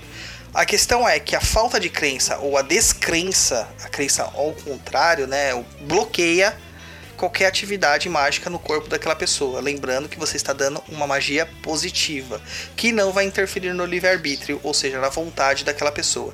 Se ela colocar lá que ela não acredita naquilo, que aquilo não funciona, não vai funcionar. É porque ela criou um- uma barreira, um escudo. Hum, bloqueio Entendi. ali, né? Aí tem uma dúvida minha. Sim, manda aí. Por exemplo, se alguém faz uma demanda pra você, mas eu não acredito que demanda pega. É, também bloqueia ou não tem esse bloqueio, vamos dizer Sim, assim? também bloqueia. Desde que você realmente tenha essa firmeza. Acontece que nem todo mundo tem essa firmeza, cara. Entendi. É muito mais fácil pegar uma coisa ruim, por quê? Porque nós nos abrimos para coisas ruins. A gente tá esperando o ruim acontecer a todo momento. Uhum. Entendeu? Entendi. Mais Tá. perguntinhas? Sim, temos uma pergunta da senhorita Nara Carvalho. Se você tatuar um símbolo de talismã, ele continua agindo como proteção no seu corpo? Então, tatuagem eu acho que era bom a gente até deixar para um episódio à parte, quando a gente for falar de sigilo ou ponto riscado. Mas a princípio, não se tatua nada no corpo. Talismãs, é, amuletos, é, patuás, tal, afins, eles têm um objetivo, eles têm que ter um ciclo de vida. Eles não podem ser usados a todo momento. No caso de um talismã específico, vamos supor que você, que você faça um símbolo goético no corpo para o demônio te trazer prosperidade. Ele vai te trazer prosperidade a toda hora. E a gente tem que lembrar do mito do rei Midas. Ele pediu prosperidade, ele barganhou por prosperidade, por riqueza. E o que, que ele fez? Tudo que ele tocava virava ouro, inclusive a comida, inclusive os filhos, inclusive tudo. E ele não podia mais, ele não podia se alimentar, ele não podia tomar banho, ele não podia fazer, tocar, fazer carinho em alguém, não podia fazer nada. Então ele perdeu todo o restante em troca de algo. E no caso de tatuar seria a mesma coisa. Aquela força estaria ativa e a tatuagem envolve sangue. É magia de sangue. Porque quando você tatua, sai sangue. E é um sangue que vai estar sempre circulando. Está sempre alimentando novamente esse tipo de símbolo. Então, como é um, um é um assunto muito complexo, para falar assim, bem rasamente, né? Eu, uhum. eu, eu recomendo não tatuar símbolos esotéricos. Inclusive, tem um caso próximo a mim de uma pessoa que tatuou um símbolo esotérico. É dois símbolos, na verdade, no punho. É, a gente tem um chakra bem na, na região aqui, né, do punho. E símbolos conflitantes de egrégoras diferentes. E um continha o outro. E cara, deu ruim para essa pessoa. Quando ela, ela é. teve que desfazer o símbolo em volta, desenhou uma outra coisa, mais em conformidade com o símbolo do meio, para que as coisas se orientassem do jeito que tinha que ser. É, que nem quando eu, eu aprendi o reiki e tal, é, a primeira coisa que é sempre falado, né, é não tatua os símbolos de, do reiki. Sim. É, são símbolos que você é, não deve tatuar. Tem gente que tatua, mas aí tem gente que fuma crack também, né? Sim. Então. E outro, o símbolo do reiki não era nem para ser visto por olhos profanos. É, então. Né? E o pessoal distribui na internet. Mais perguntas? Sim. Alessandra Garcia Leal. E se esse símbolo for um ponto riscado? Acho que deve entrar na mesma coisa que a Nara perguntou é, não. aí, né? Isso. É, quando a gente for falar de ponto riscado, eu entro mais nesses detalhes. Entendi. Temos mais perguntas aqui. Joguerra. O aço é o metal que protege? A gente já falou, né? Sim. Sim. Ok. Almir Macário. Algumas plantas na casa podem ser usadas para estes fins? Então, plantas, na verdade, elas não são nem talismãs, nem amuletos, nem patuás. Elas são plantas. E planta por si só viva tem seus poderes, né? Nós podemos uhum. usar as plantas de forma seca para fazer patuás, né? É, ou determinados amuletos. Mas é, as plantas vivas elas têm uma outra finalidade, né? Elas têm sua própria magia, magia de magia verde que o pessoal fala, dentro das terminologias é magia verde, que é magia natural mesmo das plantas. Mais perguntas? Tem uma aqui do Luan dos Santos. No caso de Debum cruzado ou amaldiçoado, há como desfazer? Não entendi. No caso do quê? É de D1, um, né? cruzado. Eu acho que é D1 cruzado. Um, um amuleto, é. um, alguma coisa cruzada. Há como desfazer, sim.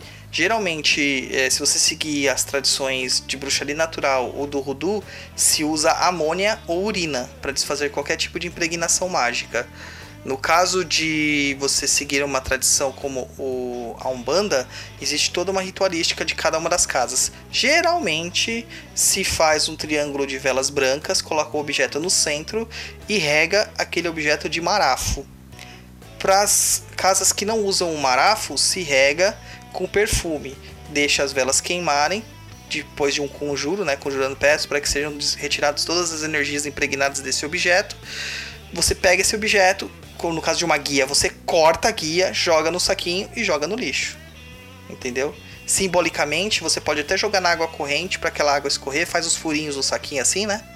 No saquinho plástico, põe a guia lá dentro, corta a guia para ela se desfazer, deixa a água corrente, no caso a água da torneira correndo, para simbolicamente ele lavando aquilo e a água escorrer toda para a pia, pega aquele saquinho, joga no lixo fora de casa. É um jeito de desfazer. No caso de objetos amaldiçoados, é um pouco mais complicado porque eles têm salvaguardas para não serem desmagnetizados, né? Des é. desamaldiçoados. Então aí a gente precisaria fazer um exorcismo do objeto, que não é uma coisa simples e que não pode ser feito por qualquer pessoa, principalmente se essa pessoa for o alvo da maldição, né? Porque vai ter refluxo nela também. Acho que deu ruim com a Nara com a sua informação. Por quê? Fabiana Carvalho comenta: agora a Nara vai se borrar toda. É, provavelmente a Nara tem tatuado no corpo alguma coisa. Parabéns, Nara. Parabéns, eu acho que é melhor você, é, tipo, cortar sua pele. é, brincadeira. Caramba, programa mais informativo esse. Né? Brincadeira. Mas tem que ver o símbolo que você fez. Ô Douglas, sabe o que, que me lembrou? Ah. Tá que nem um rapaz aí que ele, ele, ele, era, ele fazia bastante sucesso nas interwebs. E aí as pessoas falavam assim pra ele: Nossa, mas minha casa tá com assombração. Vixe, tá cheia de demônio. Se eu fosse você, eu saía daí. Como é, assim, cara? Verdade. Ah, o. o qual é, era? O é, terreiro foi infestado. É. Fecha o terreiro. É assim. Fecha o terreiro. Tem cinco demônios do meu lado. Fodeu. Caramba, como assim? Corre. Cara? Chama. Como é, qual é o nome do cara lá do saco de batata lá, que usa roupa de saco de batata? Não lembro o nome Puta, dele. mano, tinha que se chamar ele, porque depois de eu ouvir o exorcismo que ele fez na televisão, fantástico, mano. É, aquele ali é fantástico. Ele, ele anda com terno Armani por baixo e aquele saco de batata em cima pra mostrar que, que é, é, um, é um pastor novo aí que. Não, mas não fala é... mal dele, não, que é da hora, cara. É mó showman. Não, é da hora! Cara, é da olha, hora, mano. Uma vez eu e a Luciana assistimos um programa que um Exu capa preta foi matar ele com uma faca sem ponta. Lembra disso? Faquinha de rocambole. Ele tirou assim do bolso e fez assim: Eu vou te matar. Com ele fez assim: Sabe quem é você? Ele falou assim: Eu sou o Exu, capa preta, né? É, capa eu sou o capa preta, então sobe aqui. Aí o Exu falava: Eu não consigo. Ele, porque Jesus tá no comando. Eu falei: Caramba, esse cara é bom demais, cara. É bom demais. É bom demais. Eu, eu gostei da encenação, da força que ele tem. Se um terço dos nossos pais santos tivesse a firmeza que aquele cara tem dentro em cima do púlpito, a gente tava bem, bem feliz, cara. E, não, e não estou falando de se o, se o cara ele é correto, se ele é idôneo ou não. Ganhar não dinheiro? Estou, não, não estou questionando nem ele ganhar dinheiro. Mas a forma ah. como ele fala é tão assertiva que ele é parece realmente, eu acredito que ele que ele tem certeza do que ele tá falando, que ele acredita naquilo. Mesmo que ele não acredite, ele passa para as pessoas que estão assistindo que ele acredita. E eu acho Ô, que Douglas, a, a gente te... devia ter mais gente assim. Ô Douglas, teve um, um ouvinte da gente que ele mandou uma, um texto, uma pergunta no caso, que ele falou que ele só. Eu não lembro, eu não, não sei onde que tava. Eu acho que tava na, na postagem do, do, do Facebook, né? Que a gente colocou lá. Uhum. Que ele falou que ele sonhava com uma mão que tinha um olho. Você chegou a ver esse? Ah, sim. É, é da Hansa, né? A, essa, a palma de Fátima tem alguns desenhos dela que aparece o olho, é o olho grego no centro dela, que é aquele olho, e... olho turco olho grego, que eles brigam, né? Pela, é. pela origem, que é aqueles símbolos redondos, azul e branco, se eu não me engano. Isso, e esse símbolo, desculpa, eu, eu não lembro o seu nome, mas esse símbolo é, do, do Islã, dos muçulmanos, tal, que dos muçulmanos, desculpa, e dos judeus que também usavam esse símbolo, é para afastar o mal. Sim, qualquer tipo de mal é a mão que para o mal. Isso, é como se o mal tivesse, essa mão estivesse observando o mal e o mal ele não, não chega perto, né? Porque existe uma segurança. E você comentou que já tinha visto esse símbolo e sonhava com ele, então é, era disso que eu queria falar. Cara, eu posso até falar uma besteira agora, mas se eu, se eu não estou enganado, eu li alguma, algum, algum livro de, de simbologia assim, que. Sabe a flor de lis, que, é da, de, que tem muito comum nas casas francesas, reais francesas? Tem. Ela uhum. foi derivada dessa mão, da mão Hansa. Então, oh, faz sentido, porque então, até lembra. É, tem isso Sim. também. Então você vê que, os, que a simbologia acabam sendo recicladas, né? Aham. Uhum. Não lembra. Mais perguntas, Luiz? Sim. Opa. Temos a, mais uma da senhorita Fabiana Carvalho. É verdade que para desfazer um patuá, amuleto deve se pegar com a mão esquerda? Olha, Fabiana, não, não existe muito isso aí não, cara. É, depende muito da, da tradição que você atua, né? Tem algumas tradições que falam que a gente tem que pegar com a mão esquerda, porque seria a mão impura, né? A mão que já estaria suja. Os indianos, por exemplo, não cumprimentam, não tocam na mão esquerda, por ser a mão da limpeza higiênica deles. E. Isso. A higiênica, quando o Douglas diz, porque o Douglas tá muito ponderado hoje, é que eles passam a mão no rabo e limpam mesmo. É bem assim mesmo. é, mas é por isso mesmo. Mas aí surgiu uma dúvida, por exemplo, o lutador de Sumitomo, sabe o que é o lutador de Sumitomo? Não faço ideia. Também não. Sabe? Não. Lutador de Sumitomo é o cara que luta sumô. Ah, por que você não falou lutador de sumô, cara? Ah, vou explicar, calma. Ah, É, pra quem conhece, sumô é uma luta tradicional japonesa e lá no Japão isso é muito valioso. E o que acontece? O lutador de Sumitomo ganha muito dinheiro. Só que ele não consegue alcançar a mão lá pra fazer a asepsia das partes. Ah, é. Então é contratado pessoas que fazem isso por ele. Olha Ele, então ele não tem a mão impura. é que vamos convir, convir, né? Japonês é uma coisa à parte, né? Não, não, estamos Que- falando de Sumitomo. Não fala da minha raça, não, que aí eu vou te pegar. É, vai virar ninja, essa, sacar a espada dele. Eu vou chamar o Jaspion aqui, você vai ver. É. Ele, é- ele vai virar Changeman Rosa. Change Ah, tá. Mermaid. Change Mermaid. Nada contra, Japa. Pode virar, não tem problema não. Ah, tá. Mas é isso aí. É isso aí. Mas Então. é. Deixa eu fazer uma pergunta. Passa. Tem, tem receita aí? Tem, a gente tem a receitinha aqui do Patois, cara. Não, do Patois não, da Mojo, né? Da Mojo Bag. Cara, o pessoal tá querendo saber aí da receita. É, cara, Conta mas a gente, tá, a gente tá com pouca audiência, né, mano? Eu não sei se eu vou passar essa receita, não. A galera não, não, não, não vem prestigiar a gente. Não compartilha a hora do choro. Tem que Douglas, compartilhar, hein, hein? pessoal. E, e ainda quer que a gente fica passando receita e tal, né? Não é, É. assim. Na Ó, semana enche o inbox e o grupo de pergunta de não sei o que. Daí na hora de ouvir o pessoal foge, vai assistir novela, É. cara. De- deixa eu falar, quem não tá assistindo novela, quem foi pra balada, hoje que você que foi pra balada, você vai virar pilha de quiumba. Você vai passar um final de semana péssimo. Gostou Nossa. dessa? Isso, isso Você era sabe, né? Que a maldição é excelente. é, digno de Mametu. Aprendi com a melhor. Não, vamos ensinar pro pessoal já, se quiser fazer um mojo bag, né? E um gri-gri, né? Que é mais fácil fazer até um gri-gri, que é o, o quadradinho lá, o paninho quadrado, fazendo uma trouxinha. E assim, a primeira coisa é que você vai definir o objetivo do que você quer. E o objetivo ele vai estar refletido na cor do tecido que você vai usar. Procure usar um tecido que ele seja natural, não, não use sin- é, tecidos sintéticos. Tem um algodão lá, alguma coisa assim. É, geralmente vamos lá pegar as cores lá: verde, prosperidade, abundância, dinheiro e fertilidade. Vermelho, amor, sexo, vigor, poder. Azul, cura, harmonia, processos judiciais. Marrom, espiritualidade ou processos judiciais. Amarelo, sucesso, emprego, felicidade e estudos. Concentração também, tá, gente? Amarelos também servem para concentração. Rosa, amor, paixão e frugalidade, que é curtir a vida. Roxo, dominação. Aí, aí o bicho pega, né? Eu espero que ninguém faça isso.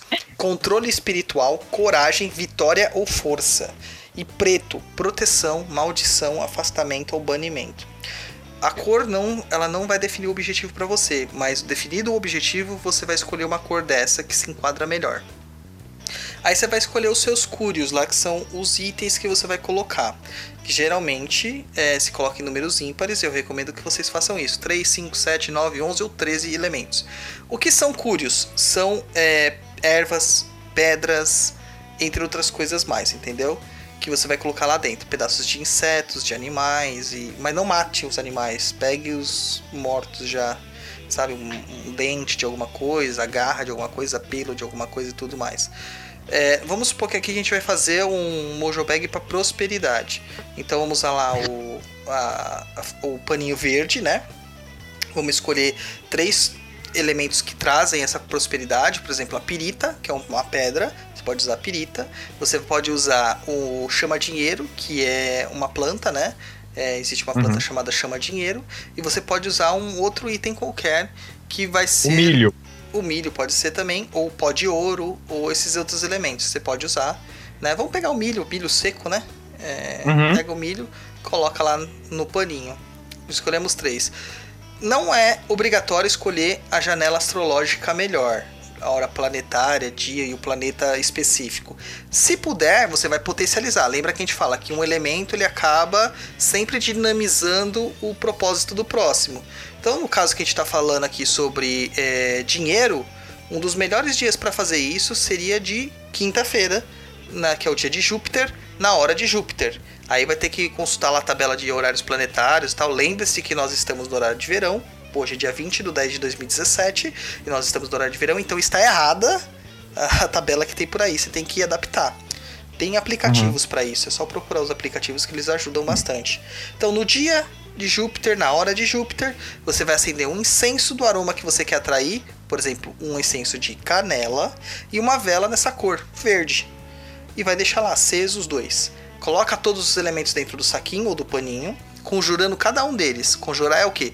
Pega o elemento antes de colocar no paninho, você vai falar assim: é, milho, peço tal na força dos meus deuses, das minhas divindades ou do meu poder pessoal, que você seja desperto, que possa trazer para mim toda a prosperidade que eu desejo alcançar. Põe lá, você vai fazer isso para cada um dos itens. Feito isso, você vai pegar esse saquinho ou paninho, vai soprar dentro dele três vezes, tá? Depois do conjuro. Terminou de soprar, você vai envolver também numa fita da mesma cor do propósito e dar três nós. Terminou, você pode, também é opcional, decorar com um pingente que lembra o seu intento. No caso, não é um saquinho para prosperidade, você pode colocar um pingentinho lá com cifrão, por exemplo, que lembra prosperidade, né? Ou um, aquelas cornucópias, né, que aqueles, aqueles chifres cheios de comida, coisas que te lembrem dinheiro ou prosperidade. Terminou de fazer isso, você vai pegar o óleo de condição que você quer, que seria um óleo de preparo de canela, por exemplo, ou óleo Van Van, que é para todos os propósitos, que tem até um vídeo lá no, nesse, é, no YouTube sobre eu explicando como que você faz o óleo Van Van. Também vou deixar no, no- na postagem lá offline do podcast o link para as pessoas que quiserem aprender. Pode fazer o azeite sagrado, usar um azeite sagrado, consagrado, uísque ou qualquer outra bebida alcoólica. Perfumes também servem. Mas assim, se você usou o uísque da primeira vez, você vai usar o uísque sempre que você for alimentar esse mojo. Então você tem que ter isso em mente, tem que lembrar do uísque. Não adianta você comprar um, um Red Label hoje e amanhã você dá um Chivas. Tem que ser o mesmo uísque, entendeu? É... Terminando esse saquinho, você vai pegar, né? Tá amarrado, tá com o pigentinho lá, já colocou o líquido. é, E é só um pouquinho, tá, gente? Não é pra mergulhar na. É só um pouquinho, só, só pra dar um biquinho no, no mojo. Você vai passar pelo incenso, passa por cima da chama da vela, tá? Que você tá dando vida para esses elementos. Aí você vai colocar ao lado da vela, numa distância segura, mas que ele ainda esteja iluminado pela vela, e vai deixar a vela terminar de queimar. Terminou, aí temos um outro passo opcional, que é você dar um nome para o seu patuá, que é você batizá-lo, tá? É opcional, totalmente opcional, não é necessário. Aí depois disso você vai alimentá-lo semanalmente com a mesma bebida ou líquido que você usou na conjuração. Terminou esse, esse procedimento, você vai usá-lo junto ao seu corpo de uma forma que ninguém veja. Geralmente as pessoas usam amarrados na cintura, por dentro da roupa, né? dentro da calça. Amarram na cintura e deixam por dentro da calça, na, na direção do bolso. E vai usar isso aí, até no prazo de um ano. Ó, tá vendo, Muito pessoal? Muito bom, receitinha aí do, do Grigri. E agora começar a fazer, né? E aí, Luiz, vai fazer quantos? Eu vou fazer um só. Por enquanto. Por E enquanto. é até legal porque as pessoas também sabem que dá pra desfazer, tá, gente? Antes. Aí pra desfazer do Ah, é? mojo, é. Quando ele vence, ou quando você vai se desfazer do mojo, você. Ou do gri-gri, você abre o saquinho, agradece por tudo que foi feito, não importa se você conseguiu ou não, e você vai enterrar todos os itens na terra na base de uma árvore. Tudo. Entendeu? Deixa lá. Entendi. E pode renovar esse prazo de um ano? Não, aí você tem que fazer outro. Então, renovar fazendo outro. Sim, você faz outro. Aí você faz essa mesma coisa, essa receita, com as mesmas intenções, enfim, e renova por mais um ano. Exatamente. Isso. Ok. Muito bom. Mais alguma Alguém- perguntinha ou podemos Alguém- finalizar agora? Então, deixa eu olhar aqui se alguém mandou mais alguma pergunta. Facebook, não, ninguém perguntou mais nada. Alguém tem uma pergunta? Essa é a hora. Acho que foi, cara. Acho que fechamos o mais um papo na encruza. Não, temos mais não. A última foi da senhora Fabiana Carvalho no YouTube. Facebook também não. E as perguntas que foram mandadas antecipadamente já respondemos todas. Então, pessoal, então vamos despedir, né? Cada um. Douglas, alguma coisa pra falar? Não, só pra galera aí que tiver mais curiosidade aí, é... procurem, cara. Tem vários livros sobre isso. Existem muita literatura mesmo. E, e lá no nosso grupo também, né? No Perdido também, na- no nosso blog, tem bastante informação sobre essas, essas amenidades chamadas patuás e afins. Luciana, despedida. É isso aí, gente, mas não vamos esquecer que você pode fazer um, uma oferendona aí com 500 velas, mil melões e 250 mil Quilos de farinha. quilos de farinha. Nada vai ser mais poderoso do que a tua palavra no pensamento do que você quer. Em qualquer coisa. Funciona. É isso aí. Pra qualquer coisa. Luiz. Queria agradecer aqui todo mundo que acompanhou, quem mandou pergunta, quem vai ouvir depois o podcast. Quero lembrar também para seguir a página nossa no Facebook, entrar lá na página do Perdido, acompanhar os posts, mandar e-mail, enfim, curte, compartilha, chama mais o pessoal, ajude o Papo na Encruz a crescer. Talvez a, a dúvida do seu vizinho a gente consiga resolver. Então, todo mundo aí. Luiz virou pai de poste, cara. Daqui a pouco ele faz o Pátria. Só faltou terminar agora com a música do Leandro Leonardo, né? Só você que me ilumina, meu pequeno talismã. meu pequeno talismã. Como é doce essa rotina de te amar toda manhã. Meu Deus, essa foi ruim, hein? Ah, sempre, sempre é ruim, Luiz. A gente tá falando aqui no Papo na Encruza, cara. A gente não tem função de ser bom. Por isso que acaba virando bom. Eu aqui, pessoal, falar aqui, convidar vocês pro próximo Papo na Encruz. É esse próximo que já vai ter convidado, Douglas? É, esse é o nosso convidado especial, né? A gente falou errado da outra, no outro podcast. Quer- Você quer, você quer já falar? Porque a gente tem uma semaninha só, porque vai ser até uma data especial, Não, né? vamos, vamos- falar, né? Vamos falar. Pessoal, a gente vai. A gente convidou. Se, se ele furar, não é culpa da gente. É, já vai deixando aqui, ó, já. É, já vai deixar a minha culpa. É, Desculpa, galera, mas a gente convidou o Laudo Ferreira, um puta de um artista, um desenhista de história em quadrinhos. Ele fez uma HQ fantástica chamada Yeshua. É uma HQ que tem mais de 400 páginas, que ele fala uma visão total... é, não é totalmente diferente, mas uma visão mais ah, hermética, ocultista, Douglas, você acha? De, É, de- eu- Jesus? Pelo que eu senti, é muito gnóstica, né? Ou Gnóstica, né? É essênica, né? É muito ocultista mesmo. Ela tem uma vertente bem esotérica, isso é bem legal. É bem legal. E, e ele vai contar pra gente não só como ele fez a HQ dele, ele também fez uma outra HQ chamada Caderno de Viagens, Muito bom. muito boa, que ele conta as experiências xamânicas que ele teve. E é um cara que eu, eu tô ah, conversando com ele já há um tempo já, né, pra gente conseguir é, ajeitar as agendas, né, que ele tá sempre fazendo palestra, ele tá sempre viajando para eventos aí no, no Brasil todo. E eu consegui, cara, chamar ele aí pra gente bater um papo sobre história em quadrinhos, mas voltando nesse da onde que ele tirou essas, essa inspiração, essa ideia. E quem puder, galera, adquirir essa, essa HQ, é, que nem eu falei, é uma HQ parruda, mas no, no Amazon aí tá o valor excelente. E prestigiar a arte nacional que a galera merece. Não só isso, Certo. a HQ é incrível, tem muita qualidade. É muito melhor do que muita, muita graphic novel importada. É excelente, cara. Verdade. Excelente. Eu, eu falo, eu falo por mim. É assim, eu, eu já li muita HQ aí na minha vida, mas eu sempre falei isso pra, pra Luciana. Pra mim, ela é o, o a minha HQ favorita é ela. É, então vocês já sabem que eu vou babar bastante ovo. Mas é isso aí, então. Então, pessoal, até a próxima. Papo na Encruza com o Laudo Ferreira. Um abraço pra vocês e até lá.